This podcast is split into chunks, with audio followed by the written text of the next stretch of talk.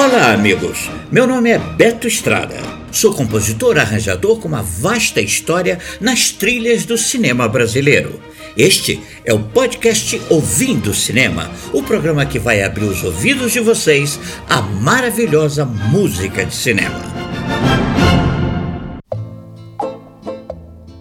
O quarto momento da parceria com Sérgio Leone aconteceu em Era uma Vez no Oeste, na abertura do filme, três homens de péssimo aspecto esperam a chegada de um trem.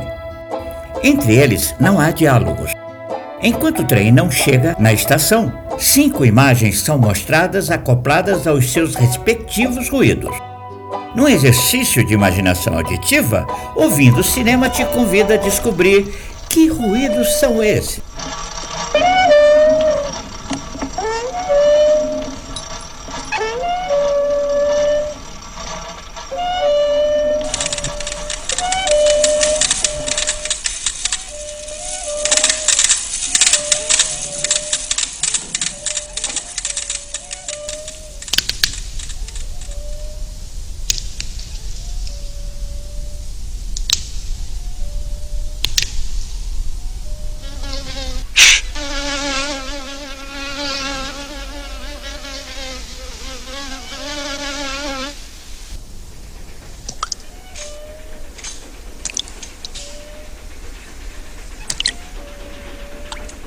Quem ouviu os sons de uma bomba de moinho de vento, os ruídos de um telégrafo antigo, um estalar de dedos, um zumbido de mosca e uma gota pingando, acertou.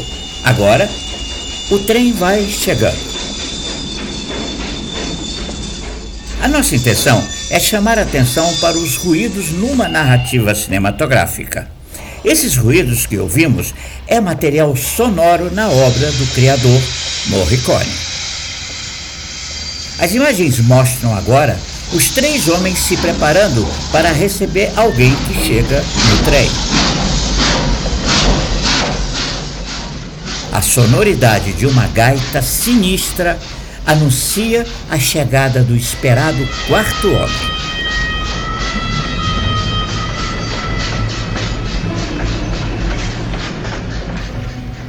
Tudo muito sombrio.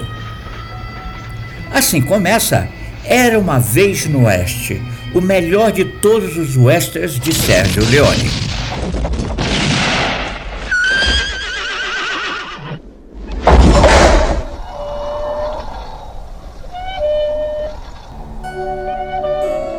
Diante de tanta violência que acontece nas primeiras cenas, Morricone cria um contraponto absolutamente delicado, lírico, na voz da soprano Eda Del Orso, que enche nossos ouvidos com essa melodia de uma beleza exuberante.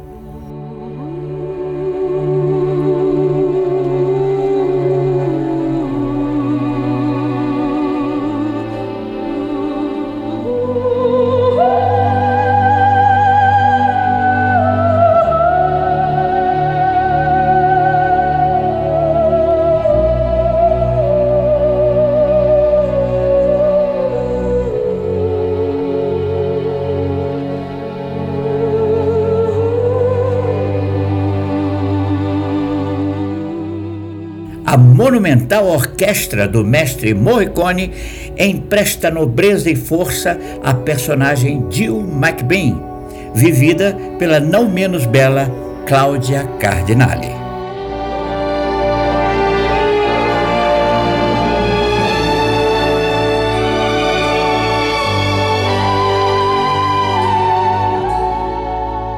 Num momento raro, Leone pediu ao parceiro Morricone que compusesse a trilha antes das filmagens, tudo para poder tocar durante as interpretações dos atores no set de filmagem.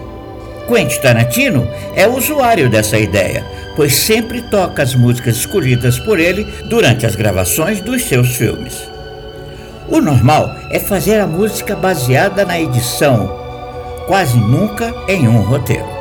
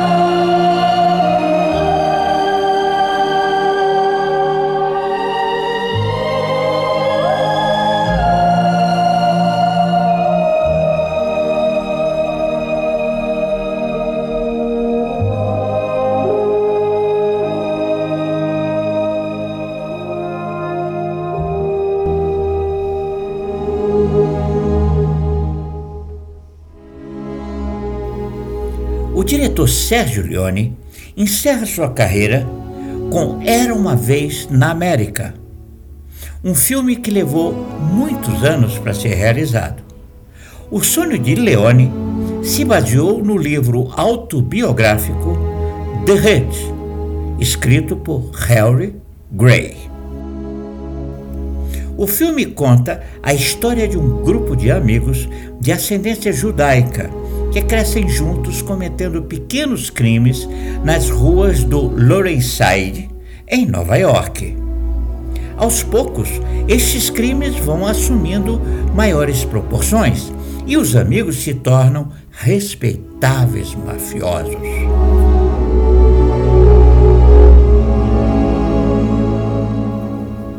Os leitmotivos de Será uma volta à América volta associados ao olhar e sentimentos do personagem Nidos, vivido por Robert De Niro. Morricone não escreveu um tema específico para ele. Ao invés disso, escreveu os temas associados às relações e sentimentos vividos por ele.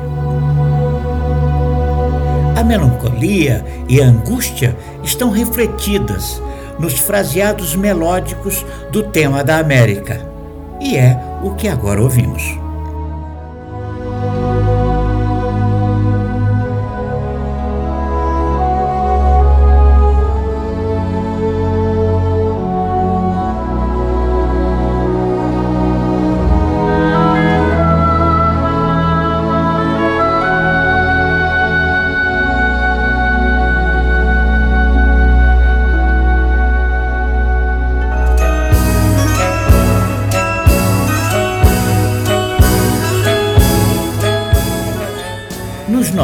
Ouvidos soa o tema dos amigos, que na sua sonoridade comenta os momentos de alegria dos cinco amigos, ainda na fase jovem, quando ainda praticavam pequenos delitos.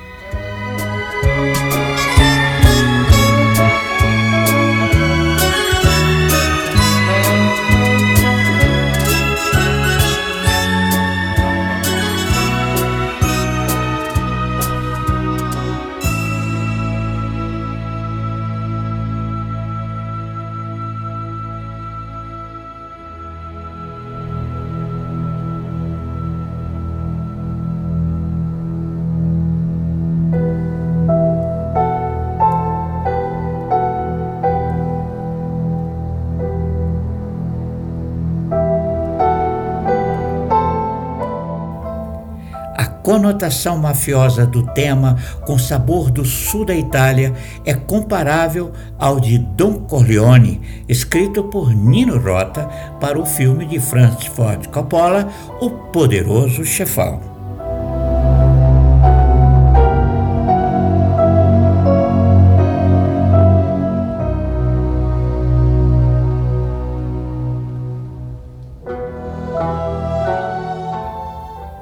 Uma Vez na América, o tema caracteriza-se como representante dos anseios do grupo quando enveredado ao mundo do crime. O tema assume uma grande importância quando pontua os momentos mais penosamente emotivos do filme. E ele se chama Poverty.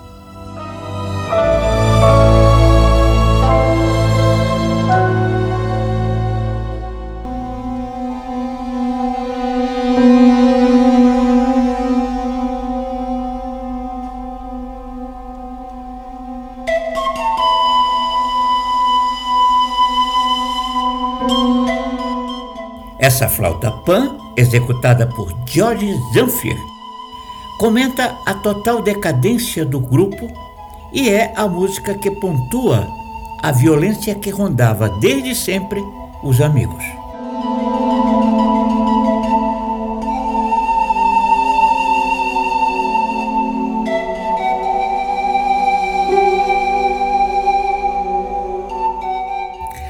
Frases cortantes de Morricone comentam com precisão os momentos de dor e decadência da gangue até a sua extinção.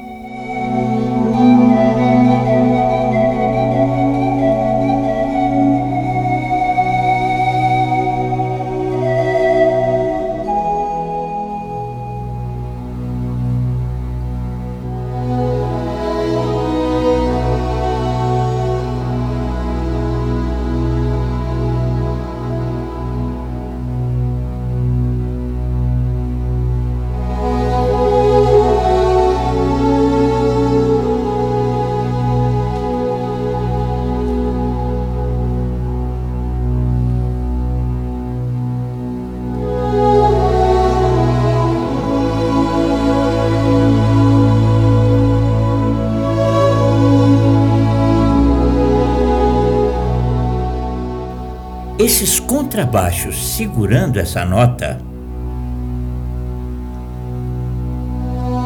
têm a função do pedal, que dá um sentido de suspensão e cria uma expectativa para a melodia que aparece quase livre no tempo e no espaço. Um caráter constante típico no desenvolvimento melódico de Morricone.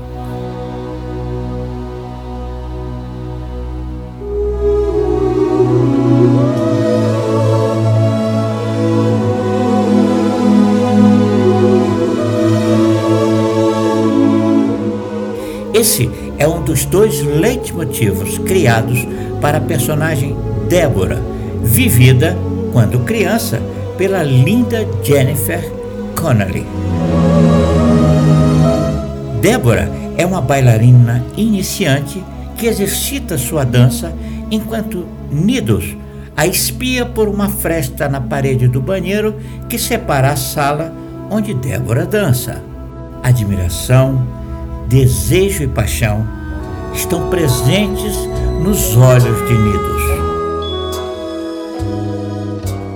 E para fechar nosso podcast, Amapola, o segundo leitmotiv de Débora, escrita pelo compositor espanhol Joseph Lacage.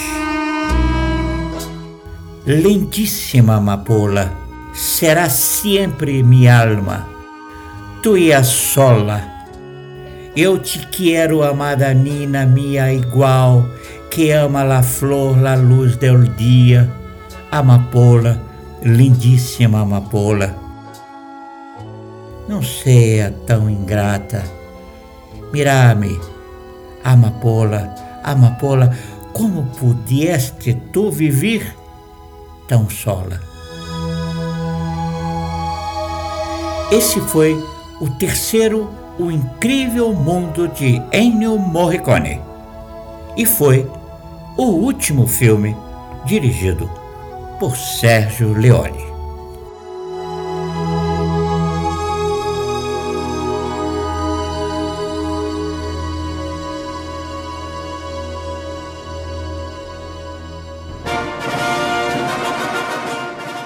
Amigos, esse foi o podcast Ouvindo Cinema o programa onde o som é pura magia. Até o próximo.